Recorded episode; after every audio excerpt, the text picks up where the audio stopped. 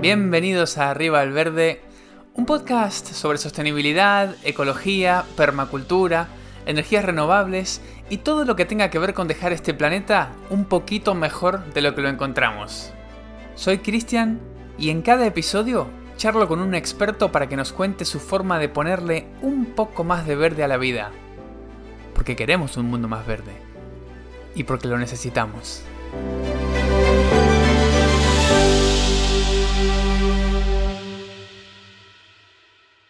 Hola a todos, muy bienvenidos a un nuevo episodio de Arriba al Verde.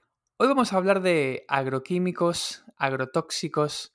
Bueno, tienen diferentes nombres, pero básicamente nos referimos a aquellos químicos que se utilizan en la agricultura industrial y que tienen consecuencias muy serias tanto en quienes consumen las frutas y verduras producidas como para la comunidad que las produce también. Para ello tenemos a una invitada de lujo Silvana Buján tiene muchísima experiencia, sabe un montón, tiene un currículum realmente admirable. Escuchen esto. Silvana Buján es argentina, licenciada en Ciencias de la Comunicación Social y ejerce desde hace tres décadas el periodismo científico y ambiental. Es militante ecologista y participa, dirige o coordina organizaciones no gubernamentales y redes temáticas. Ha sido Premio Nacional de Periodismo en 2007 ha obtenido tres veces el Premio Divulgación Científica de la Universidad de Buenos Aires, posee ocho premios Martín Fierro Radio, lleva adelante desde 1998 el programa de radio ECOS y dirige BIOS, ONG de la Red Nacional de Acción Ecologista, IPEN y la Coalición Ciudadana Anti-Incineración. Es miembro de la Red Argentina de Periodismo Científico y ha sido miembro del Comité Consultivo de Gaia Internacional. Vive en Mar del Plata, Argentina. Sin más dilación, vamos a la entrevista con Silvana, espero que la disfruten. Silvana, muy bienvenida, muchísimas gracias por aceptar la invitación de estar en este podcast. Pero por favor, a vos, Cristian. Yo te vi por primera vez en un documental de Pino Solanas, muy bueno, que se lo recomiendo a todo el mundo, que se llama Viaje a los pueblos fumigados, ¿verdad? Sí, Viaje a los Pueblos Fumigados fue el último documental que hizo Pino antes de morir, en realidad falleció en Francia hace poco y trató de mostrar toda la problemática en forma de red, no solamente producto químico, efecto en la salud de la gente, sino eh, cómo es este modelo industrial agrícola que tiene tantas patas y él trató de mostrarlas todas y que tengamos un mapa de la situación al ver las películas, porque en realidad muchas veces hay documentales que te muestran el efecto directo en la gente, las movilizaciones contra las eh, fumigaciones, ese tipo de cosas. Y él trató de mostrar eh, qué hay detrás de todos esos problemas, por qué se originan, ¿no? ¿Cuál es la, el, huevo de la serpiente, diríamos, ¿no? ¿De dónde salió todo eso? Y me parece que es una interesante posibilidad para poder entrarle al tema bien. Aparte está muy bien hecho, está muy bien filmado. Pino Solanas era un gran cineasta. Sí, la verdad es que es genial el documental. Eh, yo se lo recomiendo a todo el mundo que le interese en estos temas. Eh, en ese documental vos salís hablando de... Mm, bueno, de agroquímicos, agrotóxicos, en fin. ¿Cuál es la palabra con la que nos referimos a lo que vamos a hablar hoy, que son, digamos, los químicos que aparecen en nuestra fruta, en nuestras verduras, en nuestra comida? En realidad se utilizan varios y a veces se utilizan tendenciosamente. También mucha gente decía remedio para las plantas, ¿no? En nuestra infancia los abuelos hablaban de remedios para las plantas cuando compraban estos químicos. Eh, hoy la, la oferta de estas sustancias que podés llamar agrotóxicos, podés llamar biocidas, porque son formuladas y aplicadas para matar organismos vivos, sean plantas, sean hongos, sean insectos. Hay una variedad muy grande. Lamentablemente son miles las sustancias que hay para mantener un cultivo solo sin que aparezca ningún otro bicho extraño, cuando en nuestros ecosistemas, todos lo sabemos, hay muchísimos bichos extraños que son absolutamente beneficiosos, ¿no? Y que mantienen no solo la polinización, sino la riqueza del suelo. Estas sustancias, llamémoslas agrotóxicos para sintetizar a lo largo de la charla. Perfecto. Bueno, uno, claro, eh, asocia frutas y verduras con, con, algo sano, ¿no? Sin embargo, depende de dónde venga esa fruta y esa verdura y a raíz de estos agrotóxicos puede ser no tan sano aparentemente. ¿Qué cosas no sanas, recién mencionaste que había miles, pero qué cosas no sanas uno se puede encontrar en la fruta y la verdura que uno compra en una verdulería de barrio, por ejemplo. ¿Cuáles son los, los peligros ahí? Ninguna de estas sustancias es segura para la vida humana, porque, insisto, están preparadas para matar, para matar distintas cosas y pueden llegar a matar a la gente.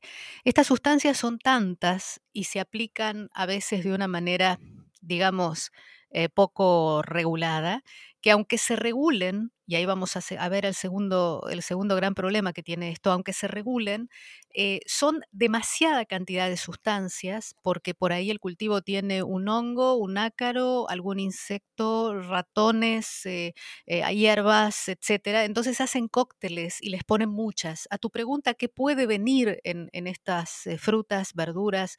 Y puede venir cualquier cosa. La lista es realmente larga, tienen nombres muy complejos, quizás todos Recordemos el famoso DDT de la primera eh, de la segunda mitad del siglo pasado, podemos haber escuchado mucho hablar de glifosato y después podemos hablar de él, eh, quizás escucharon endosulfán o dimetoato, clorpirifos, no sé, la lista es muy larga y tienen estos nombres que nada bueno indican y que además eh, en esto de echar la mano en la verdulería y agarrar la verdura, no tenés cómo saber qué es lo que tiene, porque el verdulero no le pone un cartel que diga estos tomates tienen dimetoato y tienen, no sé, endring y te los pongo más baratos porque tienen esos venenos, porque tienen esos agrotóxicos.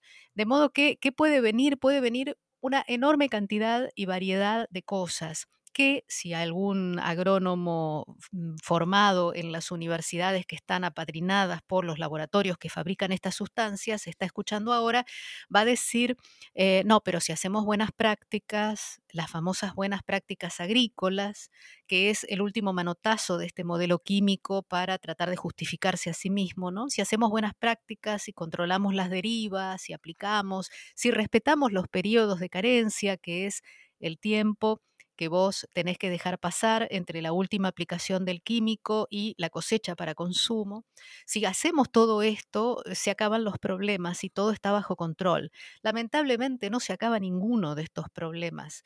Cuando, por ejemplo, eh, hablé de tres cosas, las derivas, que es cuando el químico se va del campo hacia la gente que vive alrededor, los residuos que quedan en el propio, en el propio producto que vas a comerte, eh, y el tema de la eh, falta de, posibilidad de controlar que esto no se vaya de madre.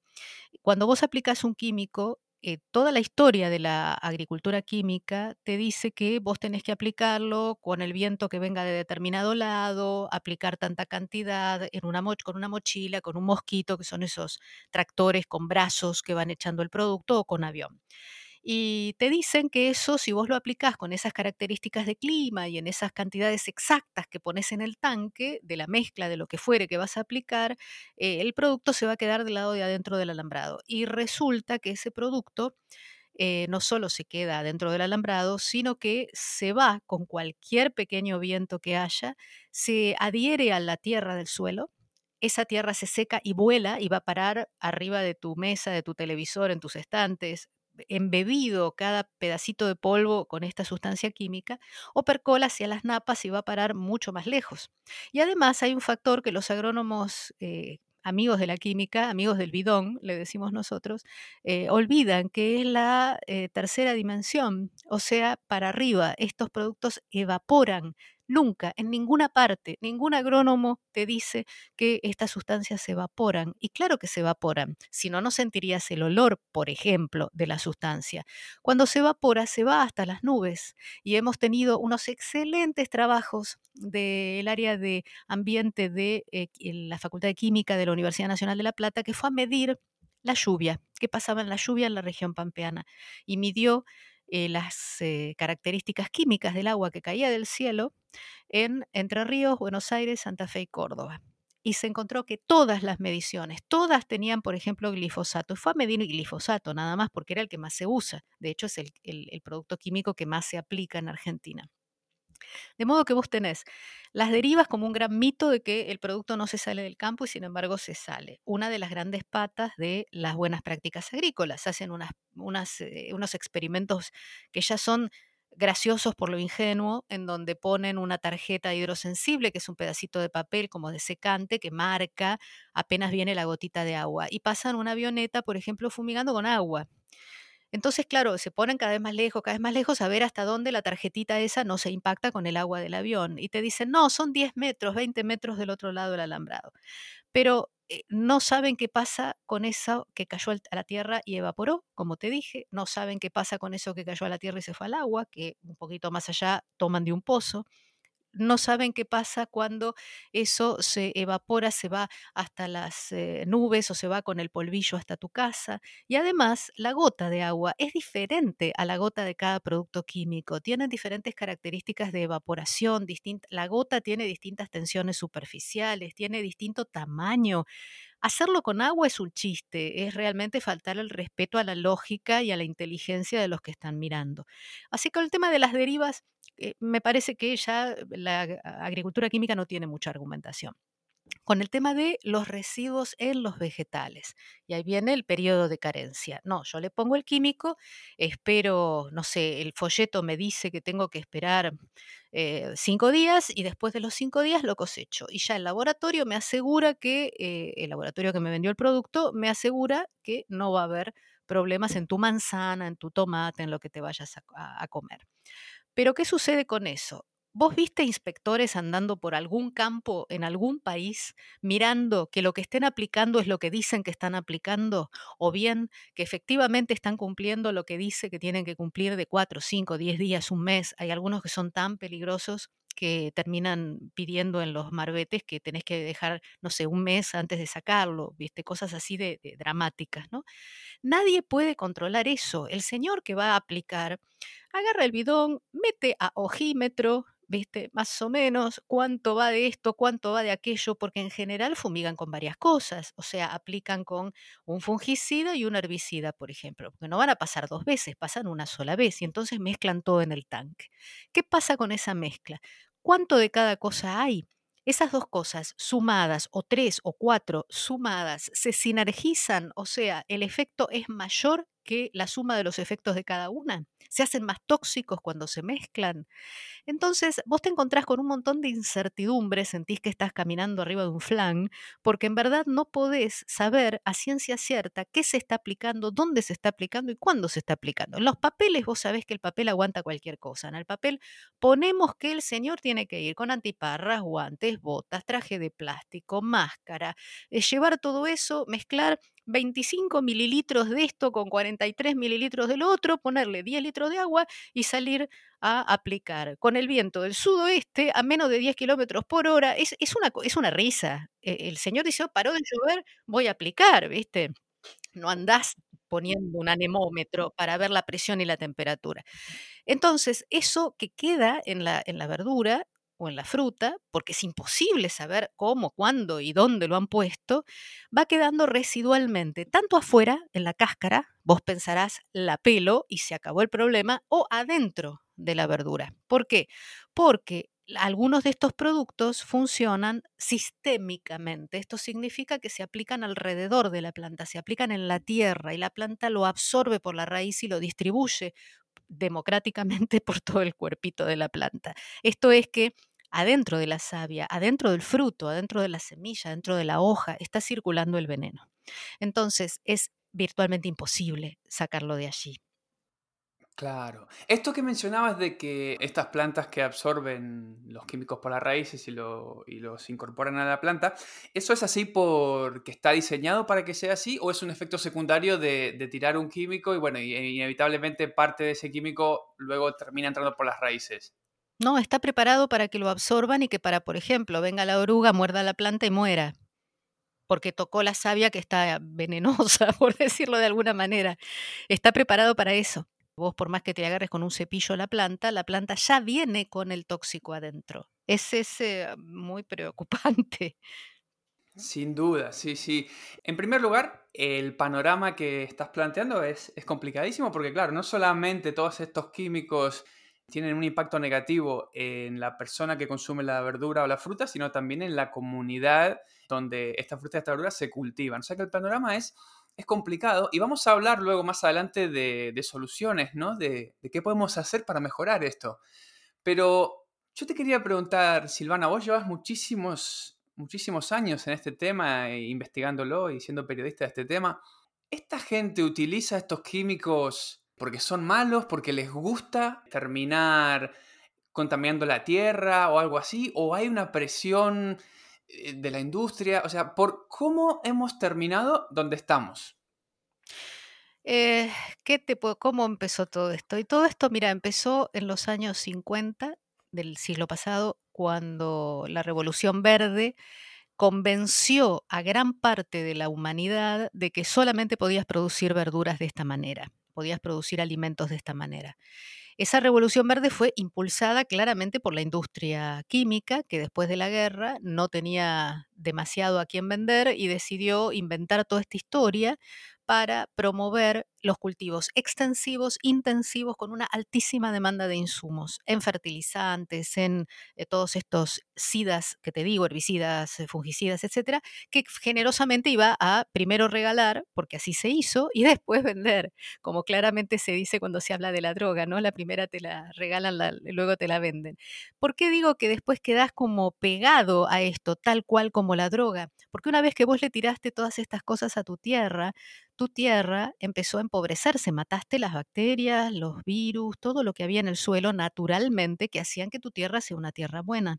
Cuando vos hiciste una, dos, tres cosechas con esto, te encontrás con que tu tierra es más bien ceniza volcánica que tierra, se ha hecho una cosa muerta, porque le has tirado veneno y has matado todo, la cadena del suelo, la riqueza que tiene el suelo, la has matado con eso que te han regalado. Entonces necesitas comprar más productos para darle fertilidad de vuelta a tu tierra fertilidad artificial, fertilidad química, es el respirador artificial, digamos. Yo te voy a poner el respirador, que es ponerte nitrógeno, fósforo, todas las cosas que se llevó esta agricultura química eh, tan, eh, que es como una aspiradora de, producción de minerales y de, eh, en el suelo. Y vos sabes que los minerales en el suelo se pueden poner biodisponibles a partir de las bacterias, los virus, son los, los bichitos los que hacen que el fósforo, el magnesio, el hierro estén disponibles para la planta. Si no están esos bichitos, la planta no los puede absorber. Por más que le pongas 10 toneladas de fósforo al lado, si no hay bichitos que eh, procesen ese fósforo y lo convierten en una variedad dentro de lo que es el fósforo química para que la planta lo identifique como fósforo y lo absorba, no sirve de nada. Entonces, claro, vos le pones muchísimo, bueno, no sirve de nada, absorberás el 10%, por lo cual en vez de ponerle una parte le tenés que poner 10 partes, porque si no la planta no llega a poder cubrir su necesidad. Entonces, se, se quedó encadenado el productor agropecuario y especialmente los que sobrevivieron, porque esto fue una, un boom tan grande, aquí lo vimos con la soja, que eh, era más barato alquilarle el campo al que venía a ofrecerte dinero para poner soja e irte a vivir al pueblo y comprarte la 4x4 con esa plata y estar en el bar todo el tiempo hablando de qué piola que sos que le rentaste el campo a un pool de siembra, era más económico financieramente hacer eso que quedarte en tu tierra y producir garbanzos, lentejas, algodón, lo que fuere que producía, tambos. Entonces se despobló la pampa de estas cosas y quedamos adictos a la soja, a la soja y a su paquete químico, que fue primero el glifosato y después un cóctel a lo largo de los años, porque empezó a hacerse resistente la maleza y empezó a haber un montón de problemas. La cosa es que cómo llegamos a hoy, no fue que los productores dijeron somos malos, les vendieron espejitos de colores, les explicaron que esto era la solución y que iban entonces a producir, e hicieron mucho dinero los primeros años, pero la tierra empezó a colapsar, la tierra empezó a tener cada vez más problemas, de modo que tenías que agregar, gastar más plata para ponerle más fertilizante, para ponerle más cosas para que esa tierra siga rindiendo. Entonces, cuando veías que no rendía, ¿qué hacía? Te ibas hacia el monte nativo, hacia la selva, hacia el bosque para obtener más tierra, porque la tuya ya no te rendía como te estaba rindiendo. Y la frontera agrícola se fue expandiendo cada vez más y destruimos dramáticamente nuestro bosque nativo, nuestro monte, eh, en fin, lo que ya sabemos que ha sucedido aquí en Argentina y en el resto del mundo. Mira la India, mira, eh, no sé, África, mira todos los lugares en donde se estableció el mismo modelo, que fue el modelo reinante durante la segunda mitad del siglo. ¿Y qué pasó luego con los productores que se encontraron con que querían volver atrás. Esto es hace muy poco tiempo, empezaron a darse cuenta de que en verdad la cosa se estaba poniendo mala, que además estaban todos peleados con sus vecinos porque aplicaban veneno y le mataban las gallinas, le quemaban la huerta, etcétera, y además primero te sostenían que mi propio hijo está trabajando conmigo, yo no le tengo miedo a estos químicos, estos químicos no hacen nada, hasta que les explotó la bomba en, en las manos, porque en verdad la, la, problemática sanitaria asociada con los químicos, aquí y en el resto del planeta, en donde se hizo el, el modelo químico de agricultura, eh, ha mostrado unas externalidades sanitarias impresionantes. Ha explotado la diabetes, ha explotado el cáncer, ha explotado los problemas neurológicos y neurodegenerativos, el Parkinson, el Alzheimer a la par de que empezaban a pasar todas estas cosas, la academia, o sea, las universidades del mundo y los institutos de investigación del mundo, producían, gracias a jóvenes investigadores que veían esto y decían, vamos a investigar un poco, y hacían trabajos de investigación sobre esto, llenaron bibliotecas mostrando la asociación de estas sustancias con estas patologías que yo te digo. Hasta la celiaquía llegan a, viste que ahora todo el mundo está celíaco, o todo el mundo está diabético, o todo el mundo tiene problemas de Alzheimer muy temprano, o todo el mundo tiene una variedad de Parkinson. Es muy loco, eso no pasaba antes. Hay un documental que recomiendo también exhaustivamente, especialmente en los primeros dos minutos, que se llama Nuestros hijos nos acusarán. Está en internet, lo pueden encontrar en YouTube. En ese primer minuto y medio, en realidad, del documental, hay un congreso de medicina en eh, Francia, si recuerdo bien, porque la película es francesa. Y hay un montón de gente en el auditorio y un panel. Y le toca hablar a uno de los expositores. Y el expositor se levanta, que es un médico, y pide que levante la mano en el auditorio todos los que han tenido cáncer, ellos o algún familiar cercano, algún amigo cercano. Y levantan algunas manos. Luego pide que por favor levanten las manos los que tienen algún amigo diabético o eh, familiares diabéticos o son diabéticos y levantan la mano. Y luego pregunta lo mismo sobre problemas de fertilidad, que levanten la mano aquellos que, en fin, tienen problemas de fertilidad. Y luego dice que levante la mano todo el que levantó la mano alguna vez y levanta la mano todo el auditorio. Y él dice, esta misma pregunta hace 50 años hubiera dado dos o tres manos levantadas. ¿Qué pasó en estos 50 años, en estos 60 años, desde eh, que, sucede este tema, que explota tanto estas patologías? Y pasó la química de síntesis y pasó claramente la alimentación basada en esta química de síntesis. Es realmente sobrecogedor ese momento porque vos ves eh, además lo sabes por tu propia experiencia, eh, en tu cuadra, en tu edificio, en tu barrio, entre tus amigos, entre tu familia, estas enfermedades que yo dije seguro están, seguro están. Alguien de todos estos grupos seguro tiene una, dos o varias de estas. Y por otro lado, fíjate vos cómo explotaron las clínicas de fertilidad. Antes la gente tenía que hacer esfuerzos para no tener hijos, ahora tenés que hacer esfuerzos para tenerlos. Hay trabajos muy buenos sobre la asociación entre la infertilidad de los trabajadores rurales y eh, la, la, aplicación de químicos. ¿no?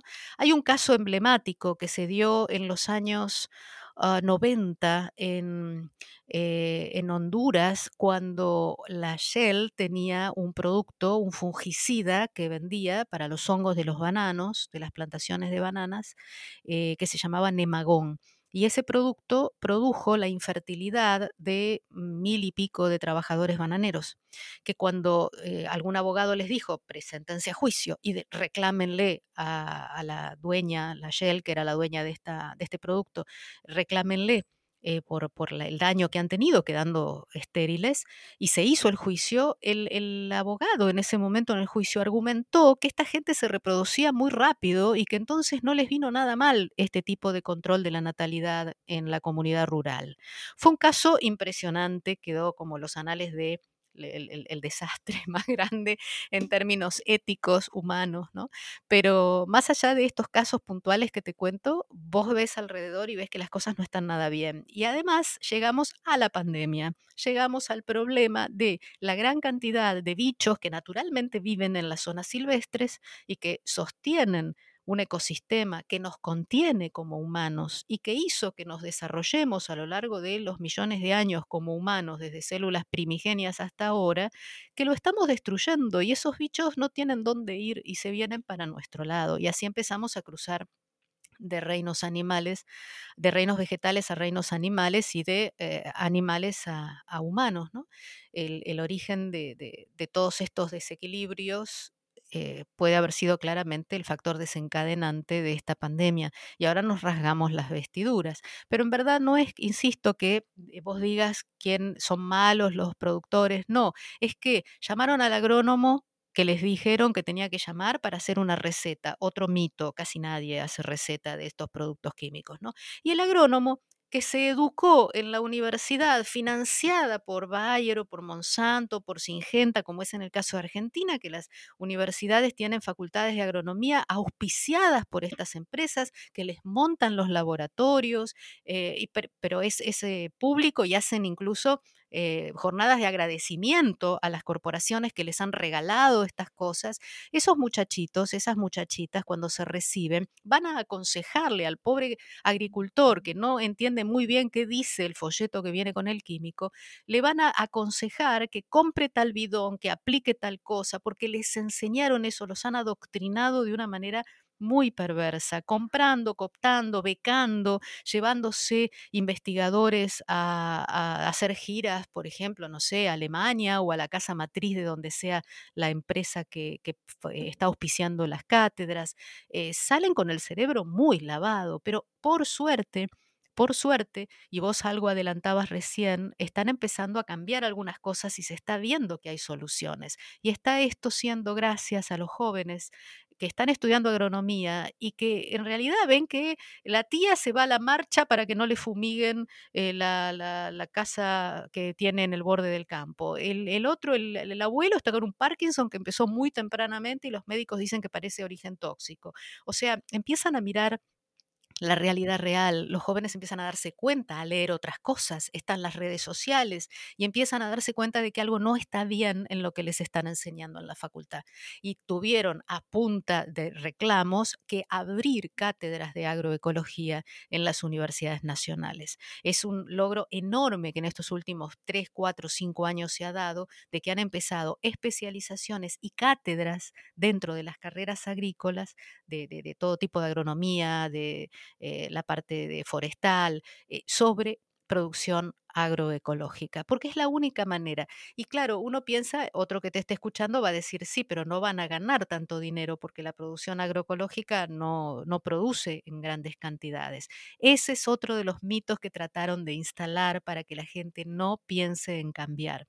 El propio INTA ha hecho unos trabajos increíbles en términos económicos de cuánto sale producir en un campo, en el mismo clima, de la misma superficie, el mismo producto. E hicieron fincas experimentales, en una con agroecología, en la otra con producción eh, agroquímica. Y se encontraron que pasados luego a unidades de energía, que es la manera, la única manera que tenés como para poder comparar cuánto gastó uno y cuánto ganó, salió ganando la producción agroecológica. Lo replicaron varias veces porque parecía que no podía ser. Y sin embargo, el ahorro en un montón de cosas que vos tenés que aplicar si querés ser químico y no aplicás si vas a ser agroecólogo, realmente es evidente. Y además, no es solamente para la pequeña huertita del fondo de tu casa se produce en la provincia de Buenos Aires hoy en miles de hectáreas ya agroecológicamente. Digo provincia de Buenos Aires, que es la provincia de Argentina mucho más eh, agrícola, ¿no? La más agriculturizada, digamos, de la República Argentina, la famosa Pampa que todo el mundo conoce. Eh, en esta zona, que es la zona núcleo de la producción química, muchos emprendedores empezaron a hacer trigo orgánico, a hacer ganado, ganadería orgánica, que ese es otro gran capítulo, las grandes granjas de feedlot con miles de cabezas de ganado, comiendo comida que no es para mamíferos rumiantes, que son balanceados y eh, llenos de antibióticos. Ese es otro capítulo. Pero en esto, insisto, la solución está, está realmente clara, medida, mensurada, oficialmente mensurada, porque el INTA es el Instituto Nacional de Tecnología Agrícola de la Argentina. Ellos mismos han estado avisando, miren que se puede, ¿eh? que se puede perfectamente. Y así estamos, eh, así llegamos a esto. No son malos, los han convencido de que esto era así. Es como que te agarre el movimiento antivacunas y te convenza, ¿viste? Y vos haces de corazón, decís, no, yo no voy a vacunar a mis hijos y estás equivocado. Y, y estás equivocado porque te hicieron creer que eso era así o los que piensan que la Tierra es plana, ¿no? Otro, los terraplanistas. Eh, son esas cosas, te han convencido tanto que vos salís a defenderlo y es indefendible. Es tanto como que la Tierra es plana o que las vacunas no son buenas. Claro, no, además, eh, bueno, de todo lo que estás comentando, eh, se me ocurren mil preguntas. Me, podríamos hacer 20 episodios de este podcast con, con alguien que sabe tanto. Pero además, mientras hablabas, ¿no? yo pensaba en, la otra cara de la moneda, que es el impacto increíble que tiene nuestra decisión como consumidores, es verdad, porque si comprar una verdura o un, o un kilo de harina producida de determinada manera, no solamente me hace mal a mí, sino que le está haciendo mal a la tierra en otra parte del mundo, a las personas que viven alrededor de esa tierra, está eh, apoyando a un modelo que no es sostenible la otra cara de eso es, ¿qué pasa si yo con ese dinero compro otro tipo de comida, no? Porque probablemente mucha de la gente que nos esté escuchando no sea productora de comida. Entonces dicen, bueno, esto de qué manera es relevante para mí, ¿no? Es decir, yo soy un tipo que no me gusta que esto suceda, pero ¿qué puedo hacer yo? Y se puede hacer mucho, ¿verdad? Como consumidor.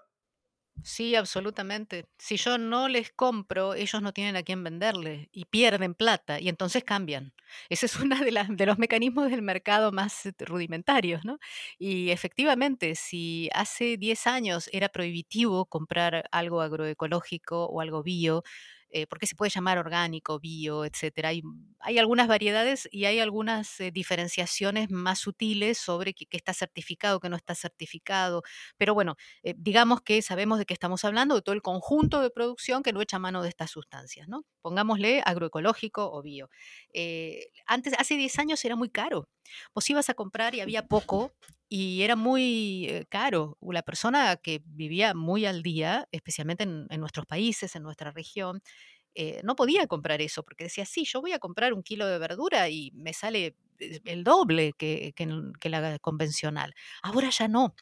Ha habido tanta cantidad de productores que entendieron que el camino pasaba por otro lado y han reconvertido que ya tenés las ferias, acá tenemos ferias en casi todas las ciudades de Argentina agroecológicas, porque en la periferia de las grandes ciudades los son todos jóvenes, es maravilloso los jóvenes han empezado a producir de esa manera y han apostado por hacer los bolsones, así les llaman, son bolsones, grandes bolsas que semanalmente distribuyen a los que se anotan para eso a un precio muy bajo con la producción del momento. O sea, si vos estás hablando del verano, podés pedir que haya eh, que haya, eh, no sé, verdura de carozo, eh, fruta de carozo, digo, duraznos, damascos, ese tipo de cosas. Pero si vos lo pedís en julio, que vas al supermercado convencional y lo tenés ahí puesto en una bandejita con un foil de plástico y qué sé yo, eh, todavía, pero vos tenés verduras que hay muchísimas de estación. Entonces, en esas verduras de estación y de cercanía, las distribuyen en esos bolsones. También están las ferias, se arman en la puerta de la universidad, tanto aquí como en Buenos Aires, como en las ciudades grandes argentinas, las ferias agroecológicas. Y además venden pan hecho con harina agroecológica, miel, dulces hechos con frutas, también producidos sin pesticida. Eh, y efectivamente, como bien decís, cuanto menos les compremos a los otros, más vamos a poder eh, expandir este modelo y más pronto va a ser el cambio. Vos fíjate que llegues a la verdulería y encuentres esos tomates de los que te hablaba antes, dos cajones muy parecidos, en uno de los cuales hay un cartel que dice producido eh, agroecológicamente y en el otro dice producido con venenos. ¿Vos cuál comprarías? Salga lo que salga, no más allá del precio, ¿cuál comprarías? En, pasa que no vienen con el cartel. Ese es el tema, no vienen, si yo les pongo un cartel a toda la producción química, la gente la dejaría de comprar mucho más rápido, pero eh, mira lo que costó ponerle al paquete de cigarrillos la imagen del pulmón todo mal y que diga esto produce cáncer. Costó décadas y décadas porque había una fuerte industria atrás. Aquí pasa exactamente lo mismo, cuesta porque detrás hay una fuerte industria, que ahora empezó, por ejemplo, a tener ramas dentro de las propias grandes empresas, estoy hablando de las grandes grandes, ¿no? De las tipo Monsanto o Bayer, que es lo mismo ahora, eh, ramas agroecológicas. Y entonces producen insumos bio para el agro y te venden bacterias, bichitos, qué sé yo. Es muy loco, claro, vieron el negocio. Y el día que no les funcione tampoco eso, inventarán otra cosa, pero en principio eh, el poder del consumidor es enorme, es enorme. Y cuando eh, en algún momento alguien de, lo que alguien de los que están escuchando piense, bueno, sí, pero para la verdura en el plato de mi casa, cuando preparo la comida, está lo que se llama límites máximos recomendados. Eso significa que esa verdura se puede vender si solo si tenga residuos de veneno bajo determinada cantidad. Cada sustancia tiene un límite máximo recomendado. De este veneno, tu tomate puede tener, no sé, 0,01. Del otro veneno puede tener 0,03. O de este, no sé, la zanahoria puede tener. La lista de productos que usás para cada vegetal es más o menos, es un promedio entre 10 a 100. Vos podés tener habilitada una cantidad de 100 químicos diferentes para una susta, para un mismo producto, para un, no sé, para la lechuga. Para la lechuga tenés entre 10, según el clima, entre 10 fungicidas, distintos químicos, hasta 100. Podés aplicarle 100 químicos distintos. Ponele que hagamos un promedio y le ponga 20 químicos diferentes. Uno para que no venga la isoca, el otro para que no venga el moscón, el otro para que no venga el pulgón, el otro, bueno le pongo 20. Esos 20, cada uno de ellos tiene un límite máximo permitido que esa lechuga que vos te vas a comer puede tener de eso.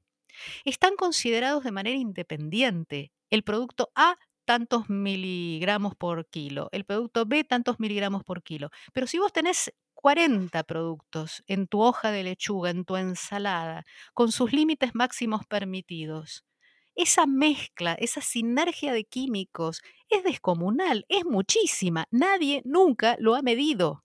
Además es virtualmente imposible decir qué es lo que te va a pasar cuando comes la mezcla de estas cosas, porque eh, es una probabilidad de tantas variables, de tantos factores, que da un número sideral. Tenés que empezar a mezclar 100 en, probabilidad de 1 con 99, 1 con 98, 1 es, es casi infinito. No es infinito, pero es casi infinito.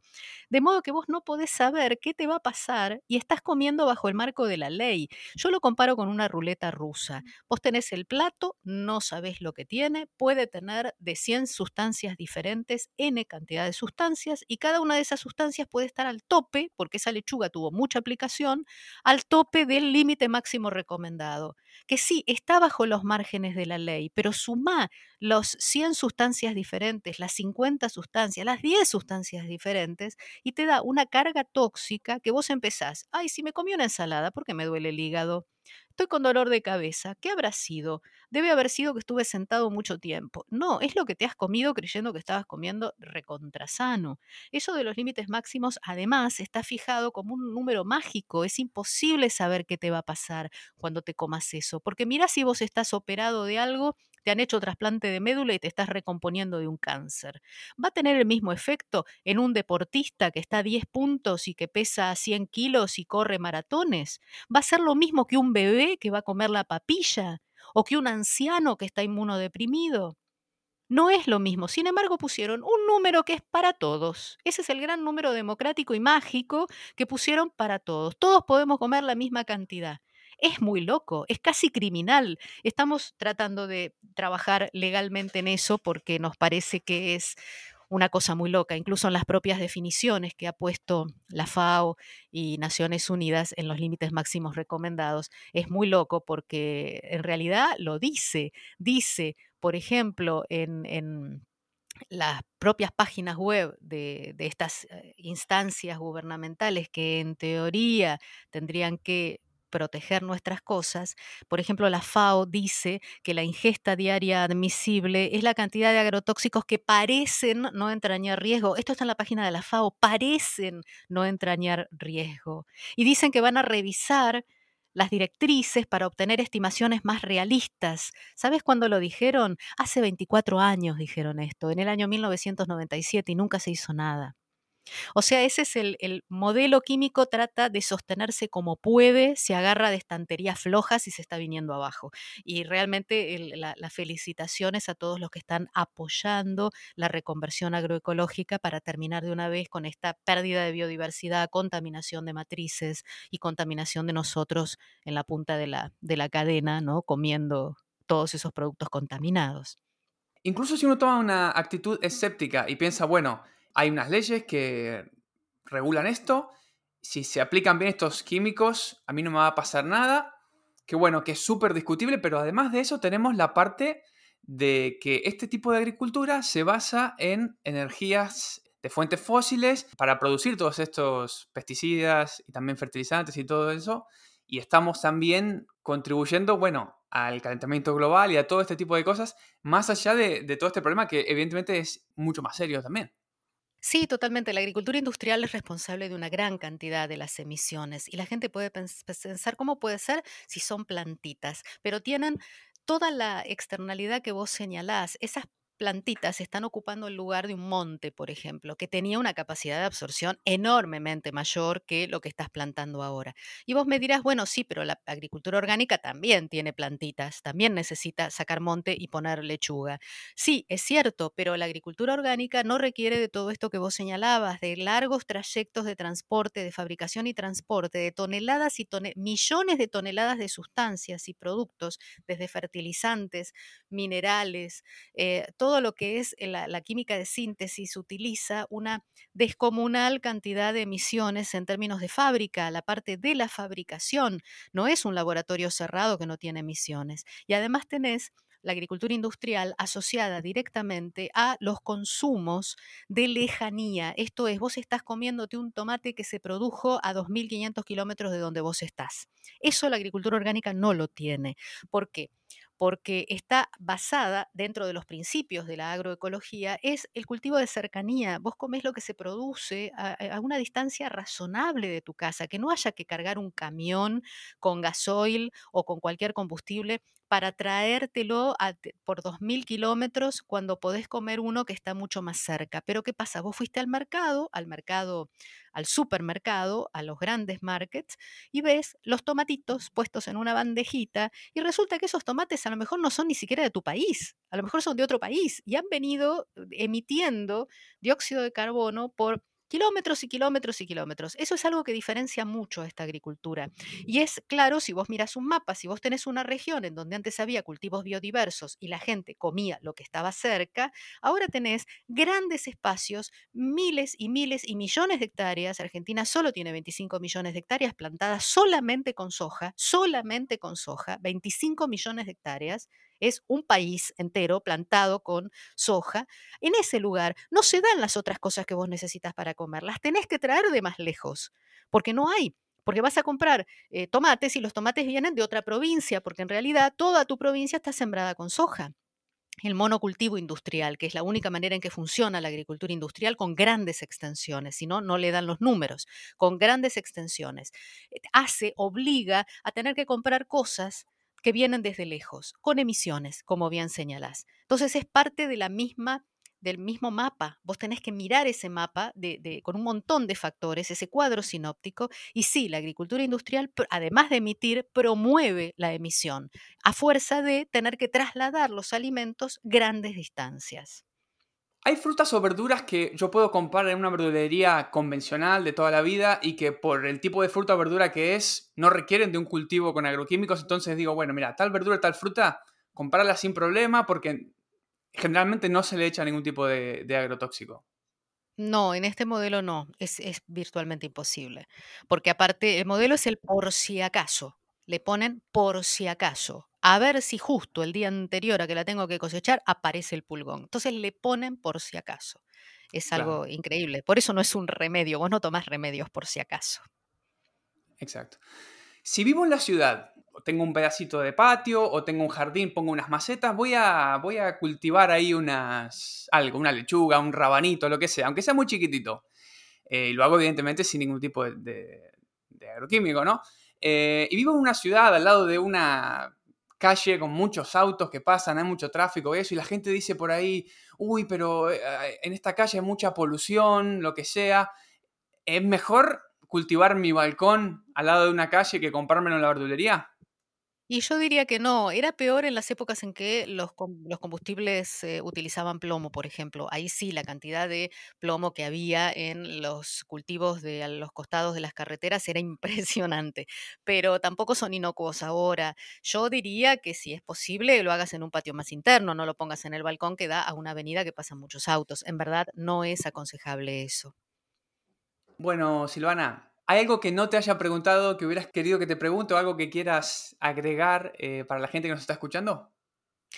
Para la gente que nos está escuchando, el último mensaje mío sería que hay que organizarse y hacer el cambio, que es la única manera. No van a venir los extraterrestres a resolvernos el problema, somos nosotros mismos y no esperar en cada lugar, en cada barrio, en cada ciudad, en cada región, que caigan en paracaídas los que saben. Todos lo sabemos, ya se sabe, ya puedes encontrar información, pedirla, averiguar. No va a venir el supergenio de la superorganización internacional a resolverte el problema estableciendo un programa de no sé qué la gente puede juntarse y pedir a sus alcaldías, a sus gobernantes locales, que quieren hacer huertas agroecológicas, que quieren dejar de aplicar, empezar a defender a los que viven en los bordes de las ciudades. En los países latinoamericanos es dramático, están aplicando venenos hasta el borde de las ciudades, pero básicamente saber que los grandes cambios van a salir si solamente, sí, solo si nos organizamos entre todos, buscamos información buena, verídica, sabemos dónde buscar y la vamos a encontrar y vamos vamos a saber cómo cambiarlo. Pero básicamente la organización y la decisión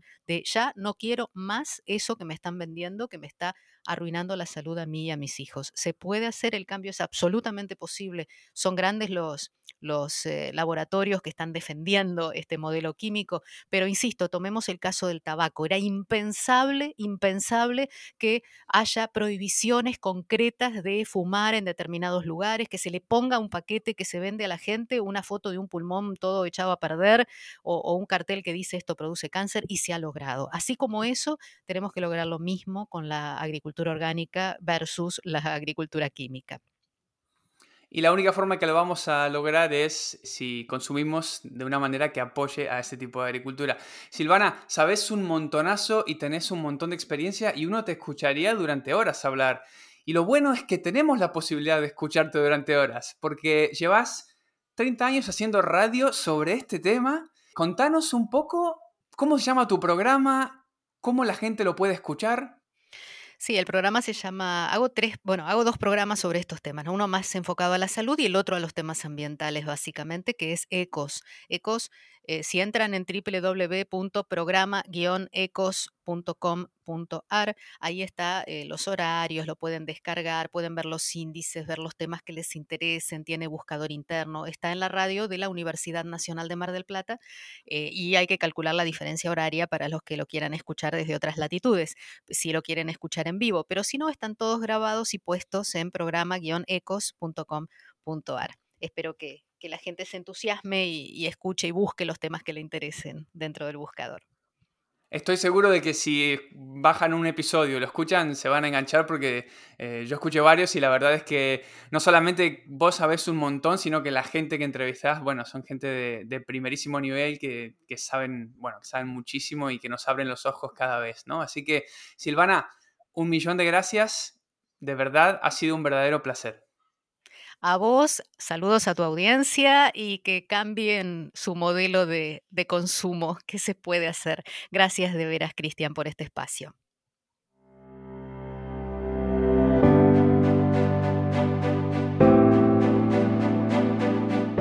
Espero que te haya gustado este episodio de Arriba al Verde.